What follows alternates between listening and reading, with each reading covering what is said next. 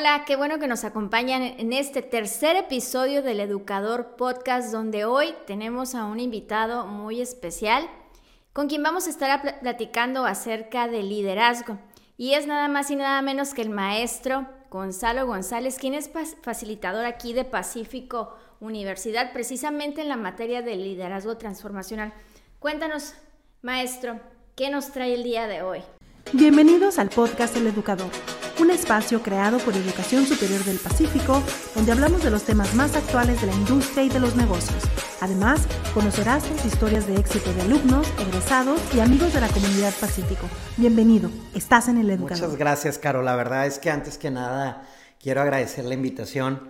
Para mí la comunidad Pacífico o cualquiera que esté escuchando este podcast, pues toma relevancia partiendo que son temas que están sobre la mesa y que en la medida que los vayamos desarrollando, pero sobre todo que los vayamos viviendo, pues considero que este, vamos, poder, este, vamos a poder alcanzar a más personas o conectar con más seres humanos. Pues vamos a platicar, Caro, de seis consejos para mejorar la comunicación en el liderazgo. No sé si estás de acuerdo y arrancamos de una vez. Le damos. Muy bien, pues el primero es que ser claro. O sea, la realidad es que no leemos mentes, entonces ser claros, ser directos, ser empáticos, ser respetuosos en la medida que uno es transparente y que generas expectativas muy claras de la gente, yo creo que es en la misma medida que vas a tener eficiencia, que vas a tener resultados, que vas a tener éxito, porque uno de los errores generacionales, si me lo permites así, es que el, el adulto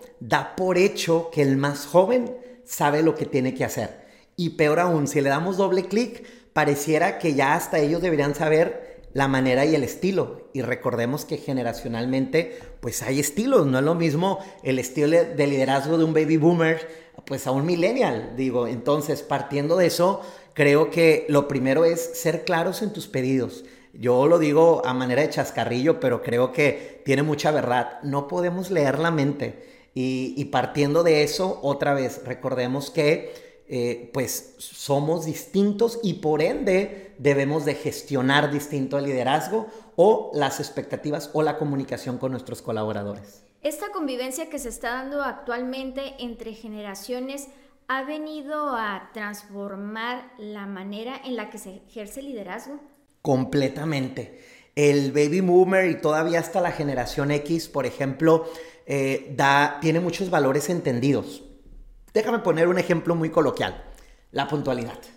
O sea, alguien de generaciones de los 60, 70, 80, si tú tienes un compromiso a las 9 de la mañana, te puedo asegurar que 8.45, 8.50 ahí está. Sí, claro. Y, y, con todas esas condiciones, no sé dónde nos estén escuchando, pero bueno, al menos aquí en Tijuana, pues últimamente el caos ha sido una cuestión vehicular y de movilidad, el tráfico, ¿no? Entonces, ¿Qué sucede con los millennials? Te puedo asegurar que a las 9 te escribe, hey, hay mucho tráfico, me marca 30, sí, y te mando una foto, o me marca 30 minutos, ahí nos vemos. Y tú dices, oye, si tenía una cita a las 9, o sea, ¿cómo es posible que me escriba sí a las 9, pero para decir que le faltan 30, 40 minutos para llegar? Son detalles en apariencia tan insignificantes, pero nos están hablando de dos maneras o dos concepciones distintas de poder ejercer el liderazgo o bien la responsabilidad o la autoridad o las funciones o los accionables. Ahora, no se trata de entrar en un debate quién es mejor, quién es peor. Son distintos estilos y como tal tenemos que mirarlos. El otro día en una de las clases, por cierto, aprovecho para mandarle un saludo a mis alumnos, este, que lo comenten, si lo están viendo en redes o en podcast donde esté, pero bueno, que comenten el podcast. Este, precisamente les comentaba a ellos, oigan, porque alguien empezó pues no voy a decir hablar mal de los millennials, pero sí como a quejarse, ¿no? Y le dije, a ver, ya deja de resistirlo, ya estamos aquí. Ya están siendo nuestros jefes. Para allá voy. Y yo le decía, mira, si no los tienes en tus equipos de trabajo, porque te digo que se estaba quejando de ellos, ¿no? Los tienes como clientes. O sea, si no están en tu equipo o tú le diste el punto, si no es tu jefe, que cada vez están tomando mayores tramos de control y responsabilidad o emprendiendo, una de las características del millennial es el emprendimiento. Entonces, si no los tienes de jefe, si no los tienes de compañero, los tienes de cliente, caro. Entonces, al final del día tienes que darle la atención, tienes que entenderlos, tienes que conectar. Y en esa misma clase yo les decía, y aprovecho para compartirlo, los millennials son experiencias. Todo el día traen el celular y quieren estar publicando en Instagram. Entonces, si el restaurante, si el café, si el producto, si el servicio, si la empresa no tiene una pared bonita, no tiene un set o, o el platillo no tiene una experiencia, no está bonito, no es digno de presumirse, seguramente ese negocio va a estar condenado a fracasar. Porque debemos de entender que hoy los negocios están orientados a comprar experiencia. No es el producto, no es el servicio, es la experiencia. En resumen, yo les decía, y se los comparto, si el cliente no lo quiere presumir en redes sociales, creo que no estás dando el mejor servicio. Y es una realidad. Entonces, precisamente eh, en ese sentido, maestro, ah, ¿cómo definiría a un líder millennial? ¿Cómo están ejerciendo el liderazgo? Muy bien, de entrada los millennials son multitask. O sea, no quieras que estén haciendo una sola función y sí están trabajando, pero también están al pendiente de las redes y, y sí están este, estudiando, pero también quieren salir con sus amigos y tener hobbies. Este, sí tienen un trabajo formal de lunes a viernes, lunes a sábado, pero también tienen su propio emprendimiento, ¿no? Venden algún producto o servicio. Entonces, debemos de, de también nosotros motivarlos desde las organizaciones en, darles multitareas. O sea, si yo quiero que su nivel de concentración sea en un solo pedido, en un solo proyecto, se te va a distraer por naturaleza. Te lo decía hace rato, otra característica es que son emprendedores. O sea, siempre quieren estar impulsando, aman su libertad.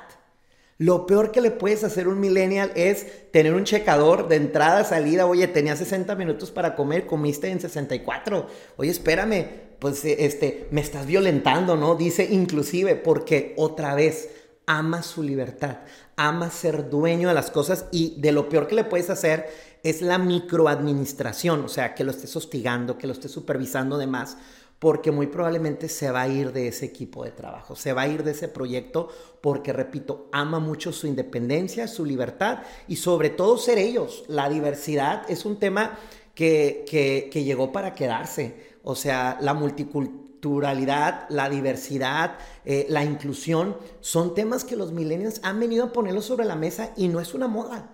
Cada vez es una realidad. Las empresas que no sepan adaptarse a esto, pues yo creo que están condenadas a desaparecer. No sé si en 5, en 10, 15, tampoco me atrevo a pronosticar o profetizar una temporalidad, pero estoy seguro que son empresas que están condenadas a desaparecer. ¿Cómo se está dando eh, esta convivencia entre pues, la generación, los baby boomers, que todavía hay mucha, eh, muchas personas en posiciones de, de, liderazgo, de poder en las empresas, eh, con los generación X y los millennials y por qué no ya también incluir a los centennials que ya también están incursionando en, la fuerza laboral. ¿Cómo se están dando estas relaciones laborales e interpersonales?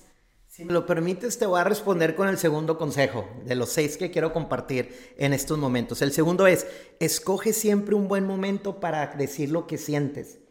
Creo que uno de los errores, tanto este, de los baby boomers como de los millennials, es no ser claro en cómo te sientes, porque tan válido es que el jefe se nos esté estresando por no conectar con ellos, como tan válido es también que el millennial se sienta hostigado, se sienta perseguido, observado o señalado. Vuelvo a lo mismo, no se trata de entrar en una controversia de qué estilo es mejor, es una realidad y somos distintos, punto. Entonces, el segundo consejo es hablar de cómo te sientes y respondiendo a tu pregunta, creo que ahí está la respuesta. O sea, expectativas claras. Dice una frase, si me lo permites, que no haya ilusos para que no haya desilusionados. En la medida que el más grande se queje del más joven o viceversa, pero no lo comuniques a través de, de una manera asertiva con quien debe ser, es una bola de nieve va a ir escalonando la falta de coerción, va a ir escalonando la falta de poder hacer equipo, va a ir escalonando, si me permites el término, pues hasta la frustración, porque no llegan a ningún lado. ¿Qué consejo le darías entonces a todos estos jefes, eh, baby boomers, millennials, para que exista esta apertura de escuchar y, y de entender lo que está sintiendo el colaborador?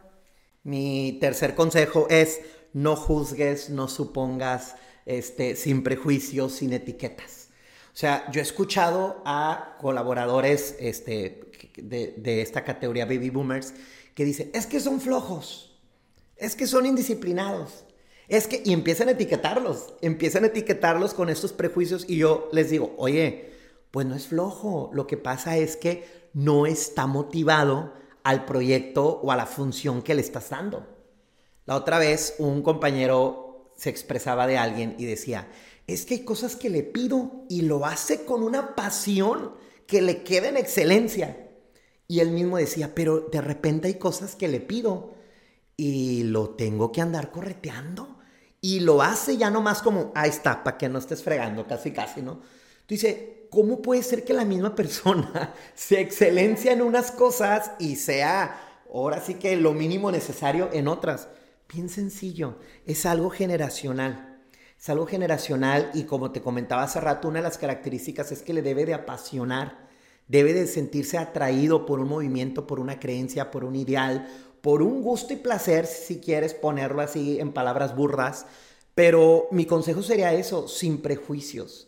Lo que a ti te tocó vivir, no necesariamente lo que le ha tocado vivir a ellos. ¿Cuántas veces no escuchamos al papá y la mamá? Es que yo no tuve nada y yo le batallé y tú no quieres batallar. Oye, papá y mamá, muchas gracias por tu sacrificio, muchas gracias por ser ejemplo de resiliencia, muchas gracias por lo que hiciste. Pero debes de entender que tu hijo no eres tú. Debes de entender que tú eres como eres porque viviste lo que viviste. Debes de entender que tú piensas como piensas porque tuviste lo que tuviste, pero también porque careciste de lo que careciste. Y tus hijos, o nuestros hijos, dijo el otro, pues no necesariamente están viviendo, están pasando por lo que nosotros estamos pasando. Entonces, al final del día, el ser humano es un cúmulo de experiencias y pues híjole, cada quien cuenta la fiesta como le fue, ¿no? Yo les he puesto y a ti te tocó el ejemplo de la fiesta, ¿no? De los papás que resulta la fiesta era de los ochentas, temáticos, salieron maravillados, que esa era música, no la de antes, y bailaron y le querían dar el premio a la mejor fiesta del año pero tenemos en la misma familia al hijo, hija, adolescentes que aburridísimos, que no le pusieron Maluma, este, que no le pusieron Bad Bunny, reggaetón, y que aburridísima la fiesta y que perdieron tres horas de su vida. ¿Cómo es posible que en la misma familia, el de la misma fiesta, haya expresiones tan distintas? Volvemos a lo mismo. Nuestro sistema de creencias, nuestros pensamientos están basados a una cuestión de perspectiva. El consejo 4 ¿Cuál es el que nos trae? El consejo 4 es utiliza tu lenguaje no verbal. El lenguaje no verbal es, fundamental para conectar entre generaciones, porque tampoco sirve que de una manera no genuina, para no poner otro término más fuerte, este, diga a lo mejor el líder baby boomer o este, eh, me voy a interesar en ellos, voy a tratar de entenderlos, pero luego cuando los estás escuchando, pues estás así como con expresiones de indiferencia, eh, haciendo gestos, haciendo caras, entonces preocúpate de manera genuina, preocúpate por ellos, conversa con ellos, conecta con ellos de una manera muy natural ese sería mi cuarto consejo porque otra vez, si tú estás dispuesto a generar un entendimiento y viceversa, también le estoy hablando a los jóvenes, generar un entendimiento para los más grandes, poder generar y conectar con los más grandes. es un asunto de dos vías. Completamente, la carretera tiene dos sentidos, de ida y de vuelta. Entonces, porque luego también por un tema de edad le dejamos toda la responsabilidad al baby boomer y, si le decimos, tú baby boomer entienda a los millennials. No, yo también no le quiero hablar a los millennials. Oigan, ustedes pongan de su parte. Tu papá y tu mamá te enseñó a comer, a vestirte, a hablar, a caminar, a todo. Como para que tú no quieras ni siquiera enseñarles a usar el WhatsApp, el celular o el Facebook, ¿no? Entonces, este, yo creo que todos tenemos una gran tarea en esta transición generacional y que vuelvo a lo mismo, no es un tema de si quieres, te gusta, estás de acuerdo. Digo, a nadie nos encuestaron ni nos preguntaron, es una realidad y ya está aquí. Eh, tenemos ya un poquito de tiempo, pero sí, no quiero que se termine este episodio sin que nos compartas el quinto y el sexto. El quinto es practica la escucha activa. Considero, Caro, que hay una enfermedad social a nivel mundial que no sabemos escuchar. Eh, en uno de los artículos que leía ya hace unos meses en el Harvard Business Review, hay una frase que traducida más o menos dice, quien cree saber lo que ya le van a decir, no está preparado para tener una conversación. estamos tan predispuestos a, sí, ya lo sé, ya sé, ya sé, ya sé qué me va a decir. Oye, pues espérame, te acabo de decir en otro punto sin prejuicios, ¿no? Escucha, escucha y conecta. Y aquí entra no nomás un tema de colaboradores o proveedores, a tu cliente. Al final del día, híjole, cada vez estamos encontrando más productos y servicios que quizá los más grandes dirían, yo no lo compraría, yo no iría. Bueno, no te están hablando a ti, no te están hablando a ti, inclusive grupos, no voy a decir nombres para evitar vulnerabilidades, pero hace poquito uno llenó el estadio, ¿no? Y muchos decían, ¿cómo pagan esos costos por este género? Oye, pues bien sencillo, no te están cantando a ti y no es para tus gustos. Que a ti no te guste y tú no pagues y tú no vayas, no significa que no haya 10 mil, 20 mil, 30 mil, ni supe qué número fue el oficial, pero miles, me consta porque miré la imagen. Sexto y último es un tema de controla tus emociones. La inteligencia emocional al final del día es nuestra única ventaja competitiva ante un mundo donde cada vez es más digital, donde cada vez es más automatizado, donde cada vez la inteligencia artificial está tomando puestos, roles muy relevantes en esta sociedad y en el mundo global. Y ante eso, Caro, nuestra única ventaja competitiva son las emociones, porque al día de hoy pues el robot o la computadora te escucha, te atiende, te resuelve, pero no conecta contigo. Entonces, sería un error que la única ventaja que tenemos no la aprendamos, no la atendamos o en el, en el peor de los casos no la desarrollamos. Tanto en lo personal como a nivel organizacional, pues es muy importante que trabajemos en estas habilidades que tomemos en cuenta estos consejos que nos está dando porque es de la única manera que la comunicación va a fluir de manera correcta y vamos a, lograr los objetivos y las metas que tenemos igual de manera personal y a nivel organizacional. Cuando estábamos preparando este tema maestro, pues yo eh, hice aquí un ejercicio interno y le pregunté a varios de los colaboradores qué les gustaría que le preguntáramos. Y algunas de las preguntas que no quiero terminar este episodio sin hacérselas es, ¿el puesto hace el líder? Para nada, la persona hace el puesto. Mira, he conocido gente que tiene un puesto operativo y que encima de él hay cinco jerárquicos, pero hace una revolución y un relajo en el buen sentido de las palabras porque la persona hace al puesto. Por viceversa, he conocido líderes que tienen puestos de mucha autoridad, para no mencionar presidentes municipales o gobernadores, este, o directores de empresa, grises, administraciones que pasan desapercibido, que si hubieran estado o no hubieran estado, daba igual.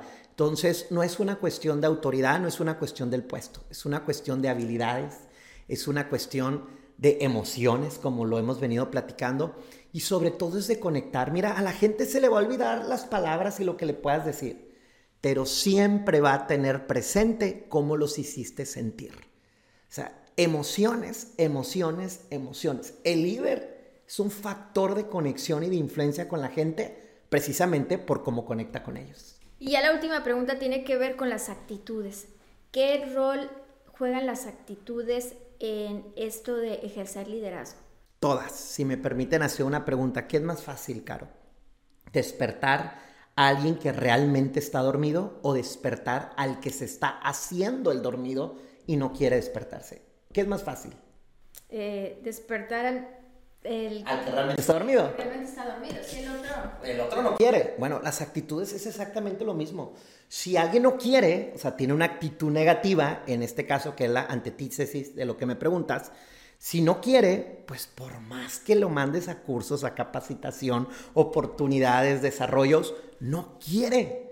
La actitud, las habilidades son, en primera instancia, decisiones.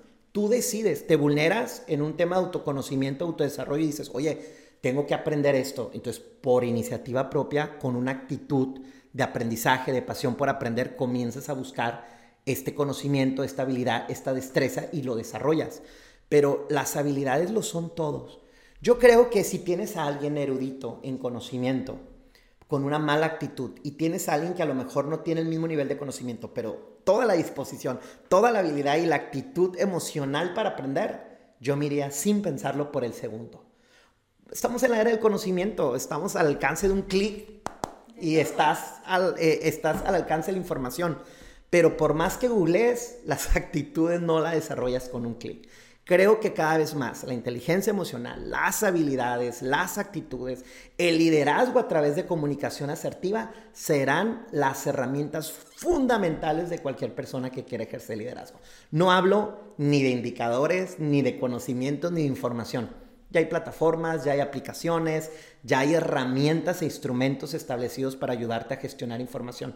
No gestionamos recursos, gestionamos el potencial de las personas.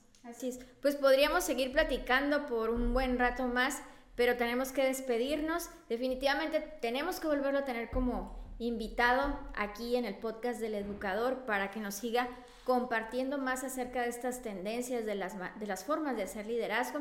Y pues no me queda más que agradecerle que nos haya acompañado y pues a todos ustedes por escucharnos, por, vernos y dentro de dos semanas estaremos de nuevo aquí en el Educador Podcast. Hasta luego, muchas gracias a mis compañeros en N Guía y Julio Ortega. Mi nombre es Carolina Hernández Trip. Nos vemos pronto.